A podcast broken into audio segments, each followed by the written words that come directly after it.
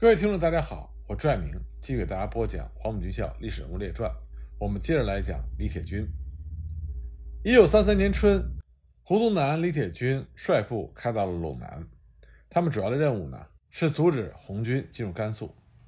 那么胡宗南到达天水之后，马上在陇南布开了防务。当时部署的概况呢是师部和原浦的第二旅驻天水，李铁军的第一旅主力住在辉城两县，各以一部。驻康县和陕西的略阳，丁德龙的独立旅全部住在闭口和三垒坝一带。以后又成立了一个补充旅和骑兵团，驻扎在兰州附近。这样呢，胡宗南的部队不但控制了全部陇南，而且还控制了甘肃的省会兰州。为了进一步充实和扩大他的部队，他还在天水筹办了一个西北军官训练班。除了抽调部队的下级军官和资深的军士之外，还在天水和汉中吸收了一部分中学的青年学生。除了在军事上布置之外，胡宗南还干预当地的政治。他到天水不久，就来了一个下马威，在天水和甘国两处枪毙了两个所谓的土豪劣绅。陇南的专员和县长差不多都是他保荐的，只要是胡宗南发话，朱绍良是有求必应。专员和县长必须按照胡宗南的意志办事。这对于当地的百姓实际上是有利的，因为胡宗南他得到了蒋介石优厚的待遇和补助，所以他的部队是不会再向地方摊派，而且还能拿出一部分钱进行对地方的建设，像给各地修堤修坝，协助建立学校、公共场所等等。这也是为什么当地民众对胡宗南及其麾下部队口碑很好的原因。那么，胡宗南、李铁军的部队在陇南经过了两年多时间的休整和准备，战斗力也得到了恢复和提高。那么，很快他们将面对和红军的一场大战。那么，就在胡宗南的部队在陇南休养生息的时候，红四方面军进入川北之后，多次重创了陕川等地方部队的进攻，缴获了大批的武器装备，成功建立了川陕根据地。很快，红四方面军的总兵力高达八万。连同民兵和赤卫队，则超过了二十多万。那么，面对这样的情况，蒋介石对于川北的形势格外的关注，所以，一九三四年底，他就派遣中央军入川，而他也命令胡宗南的第一师由陇南进入到川北，接替川军邓锡侯部，担任川北重镇广元、昭化一线的防务，负责当面阻挡红军的北进。一九三五年一月初。胡宗南先命令丁德龙的独立旅三个团进驻广州，由于在红军逼近之下，又派遣了第一旅李铁军部的一个团、补充旅廖昂麾下的一个团和两支游击支队进入川北。那么，在这个防线的后方，胡宗南则抽调了第二旅第六团李永章部驻守在广元以北的阳平关。那么，红四方面军在策划川北作战的时候，负责人正是胡宗南的老同学。黄埔一期的徐向前，那么徐向前作战计划的基本意图是期待着击退胡宗南部，控制川北大道，再一路挺进到陇南，以图将根据地扩大为川陕甘边根据地。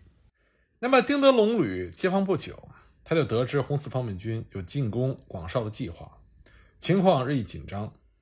那么丁德龙就进行了防御部署，旅部和一团、三团防守广元城。第一旅的李正先团守五龙堡，这是广元的屏障；补充旅罗鹤川团守杨木坝，这里距离广元二三十里。丁德龙旅第二团固守邵华，另外呢，由李正先团抽了一个营防守三垒坝。一月二十二日，战斗正式打响，红四方面军对着广绍发起了攻势。为了攻击广元，就必须先歼灭广元外围杨木坝的罗鹤川团。罗克川团是胡宗南麾下补充旅的一个团，刚刚成立不久，除了各级干部和军士之外，全是新兵。但即使是这样，双方的激战一直到了二十四日中午，罗克川团才因为伤亡过大而被迫撤退。那么红军也付出了很大的代价，红八十八师、二十五师两师的副师长都战死沙场。那么丁德龙沉着指挥，他先下令将各外围据点的国军守军向广绍收缩。重新部署兵力，夜间呢，则下令在城墙的四周灯火通明，防范红军的夜袭。那么从二十五日晚间到次日上午，多次击退了红四方面军、红四军和红三二一军的猛攻。二十七日上午，红军攻势再起，并于当日拿下了广元机场，然后开始攻击广元城西的乌龙堡。这是广元的制高点，居高临下，地势险要。守军呢是李铁军第一旅第一团李正先部。二十九日战况更趋激烈，红军一度突入到该堡的核心阵地。和国军展开了一波一波的肉搏血战。丁德龙一度下令将乌龙堡和广元之间的浮桥烧断，以防不测。但是李正先率领全团官兵投入战斗，最终呢，红军被迫撤退。在乌龙堡激战的同时，红军也对广元城和邵化城加强了攻势。丁德龙在战事十分危急的时候，曾经两次向胡宗南表示和城池共存亡。胡宗南这个时候也没有丝毫其他的办法，因为不增援，还怕丁德龙顶不住。一旦部队被歼，在蒋介石那里交不了差。增援吧，当时胡宗南的手上的确是调不出多少兵力，也害怕在中途成为红军最擅长的围城打援的牺牲品。不过在这个时候，徐向前经过评估，经过整整八天的苦战，仍然难以攻占广邵两座坚城。所以呢，徐向前决定全军撤退，川北的战斗暂告一段落。广邵之战中，胡宗南的部队打得还是很顽强的，因此论功行赏中，丁德龙旅受到了蒋介石的嘉奖，丁德龙和李正先都受到了提升和表扬。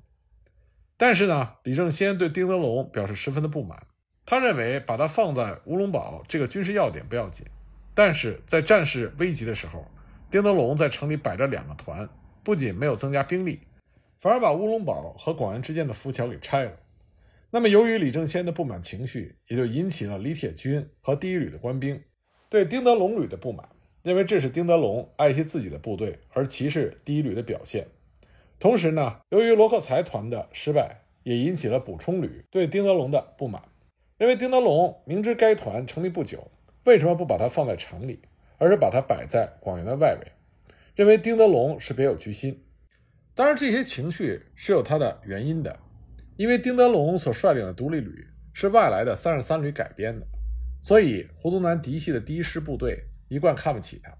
平时呢没有那么明显，这一次呢算是一次比较集中的表现。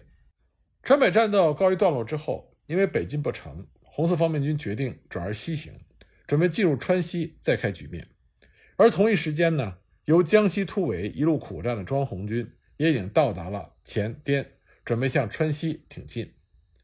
那么，在重庆的蒋介石和胡宗南都判断两路红军很有可能在川西会师，然后再出甘肃、青海、新疆，打通国际路线，从而与苏联靠拢，获得直接的支援。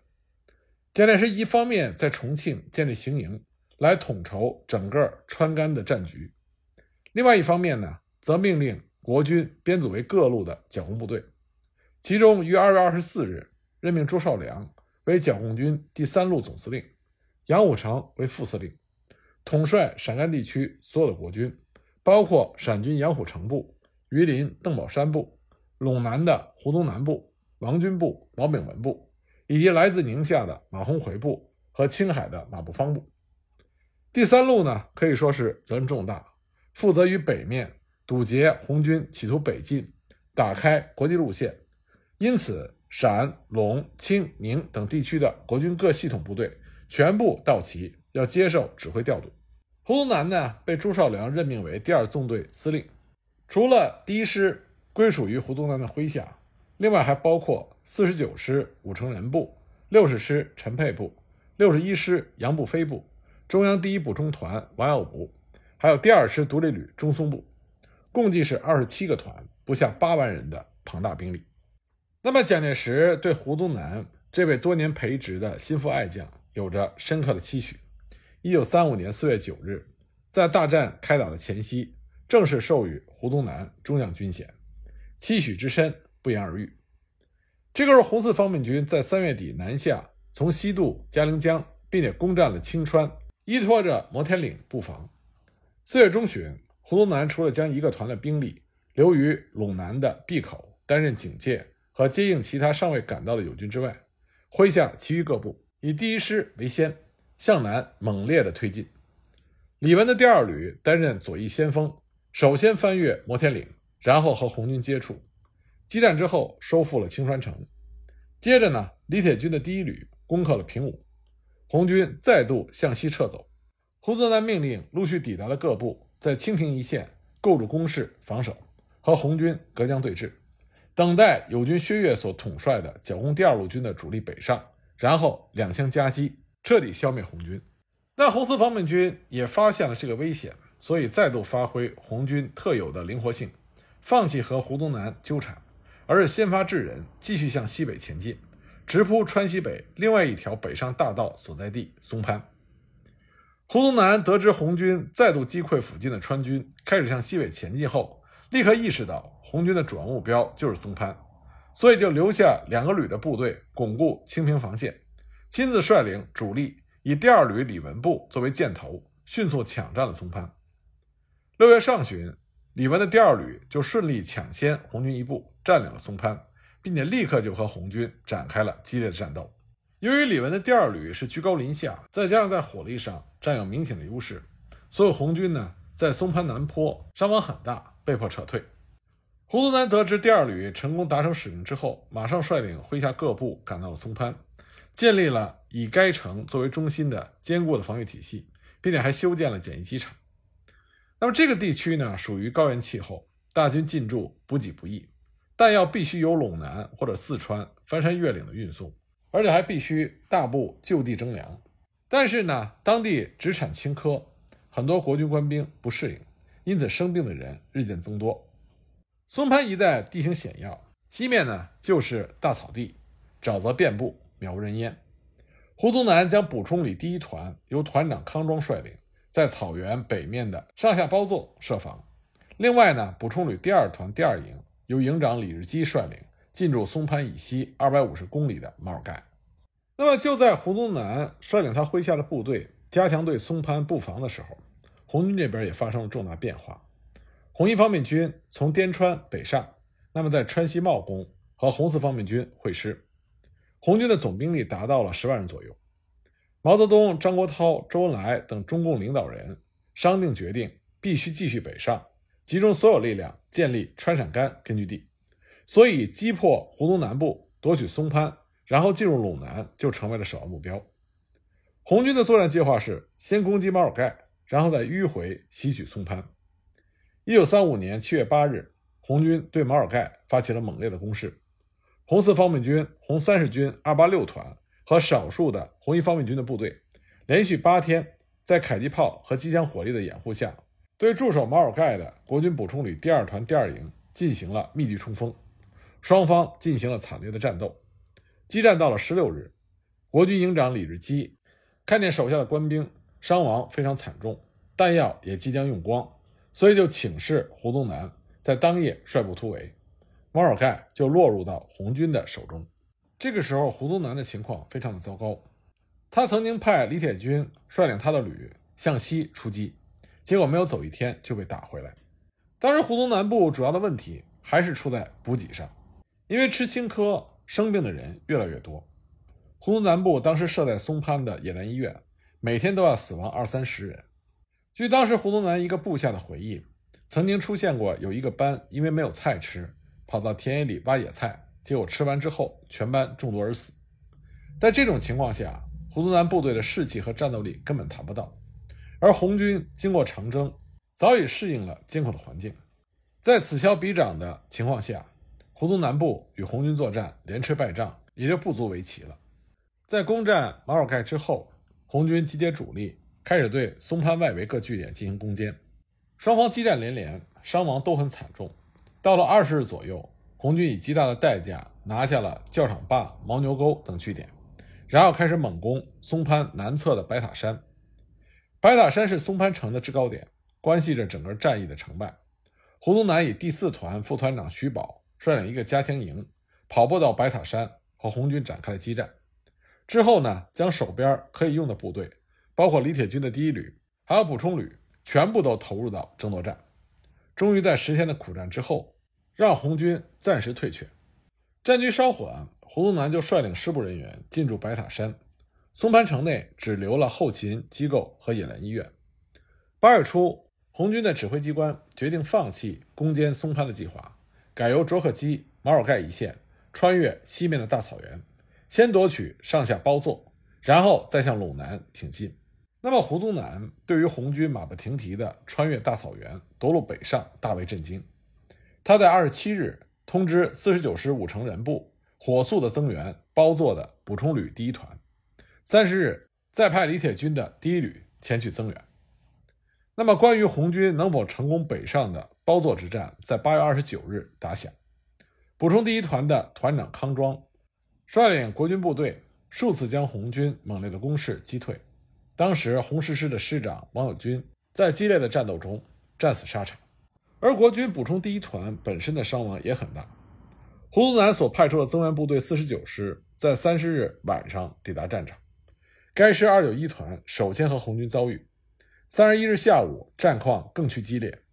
红四方面军、红三十军盛世才、李先念部事先设伏于上下包左间的道路，那么一举将进入伏击圈的国军四十九师切为两半，然后发起总攻。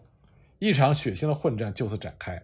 激战到晚间，该师师长武成仁负伤，率领少数部队撤出战斗，大部分则被歼灭。上包佐的国军守军也随即被迫突围。一部分被缴械，李铁军的第一旅这个时候正在赶至包佐的路上，结果上包佐失守的消息传来，李铁军害怕遭到红军的伏击，所以率领全旅就退回了松潘。面对这场失利，胡宗南决定暂时在松潘等待薛岳部队的北上接防，然后再回入陇南。上包佐失陷之后，下包佐的国军虽然坚守，但也是无关紧要。因为通往陇南的道路基本上已经被红军打通，国军想在川北和西北堵截红军的企图也随之告终。红军在这一系列作战中发挥了机动和灵活的特性，成功的集中局部的优势兵力，打击一部国军，获得成功，这才杀出了一条血路。在此之后，红军北上，胡宗南又奉蒋介石的命令跟踪追击，到达甘肃省甘谷之后，由于陕北红军一部。由陕西渡黄河东进，山西的形势紧张，所以蒋介石命令胡宗南部停止追击，准备东进。一九三六年春，胡宗南、李铁军等人率部由甘肃甘谷经陕西开到潼关，本来企图北进山西，和阎锡山共同截击红军。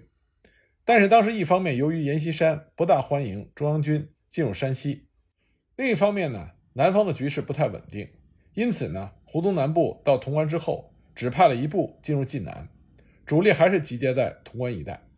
一九三六年夏天，两广酝酿着事变，湖南河间动摇不定。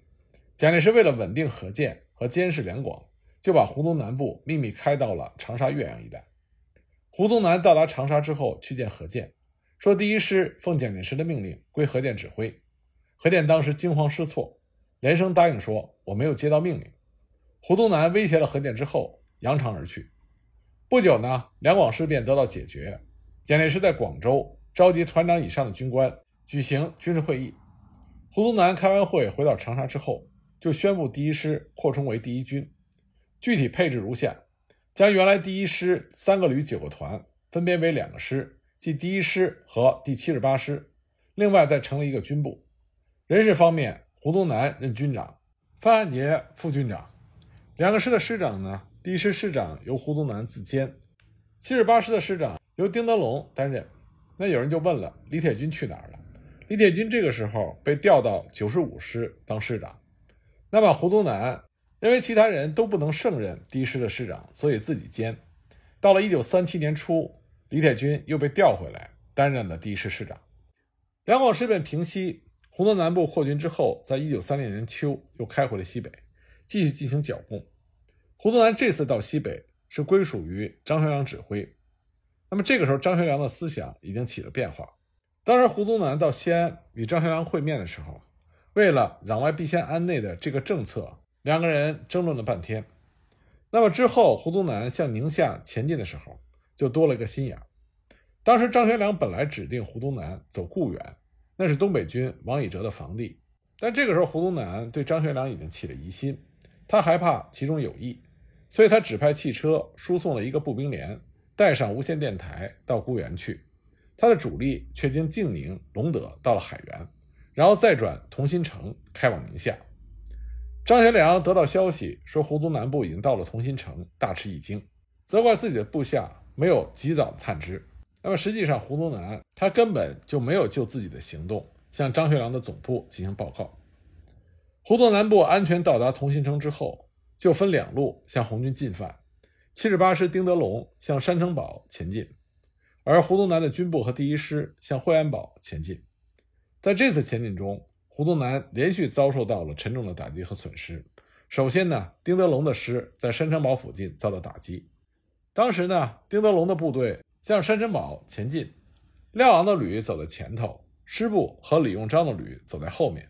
天近黄昏，廖昂旅准备宿营，可是廖昂这个时候发觉到地形不利，就命令吕布后移。当即遭到他麾下团长严简的反对。廖昂正在犹豫不决的时候，突然遭到红军的猛烈攻击，仓促应战，处于被动。入夜之后，红军的攻势更猛，才几个小时，廖昂的旅就被打了个七零八落。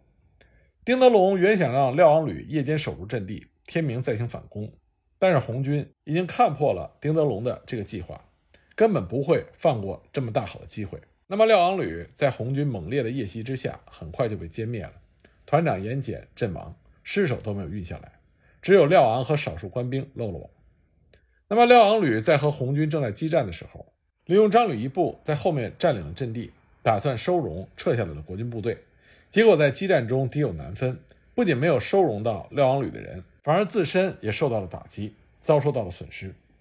丁德龙在这样的情况下十分紧张，一再的向胡宗南告急，要求撤退，但都遭到了胡宗南的拒绝。丁德龙在无可奈何的情况下，只好听天由命。天亮之后，红军已经撤得无影无踪了。胡宗南遭受了惨败。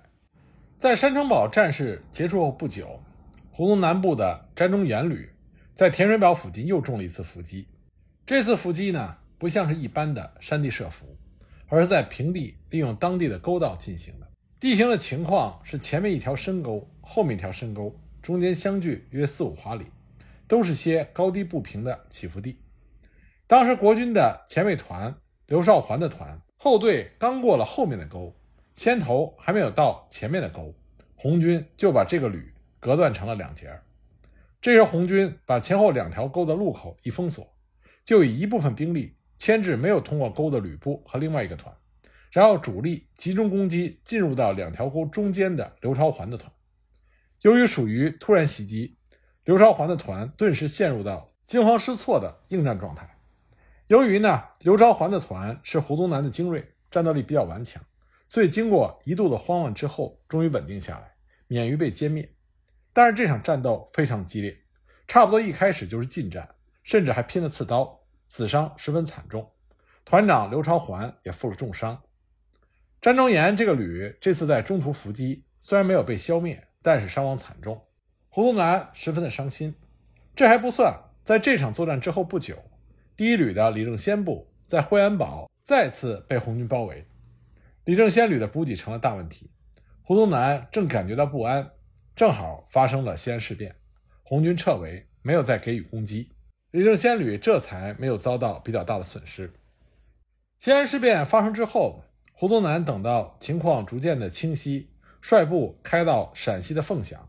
这个时候，西安事变已经得到解决，蒋介石被送回南京。那么，胡宗南部由凤翔开赴江苏徐州，接替第二师的防务。自此呢，胡宗南部在第二次国内革命战争时期的剿共行动才告结束。而李铁军也回到了胡宗南的麾下，他们两个人将面对的是与日后的作战。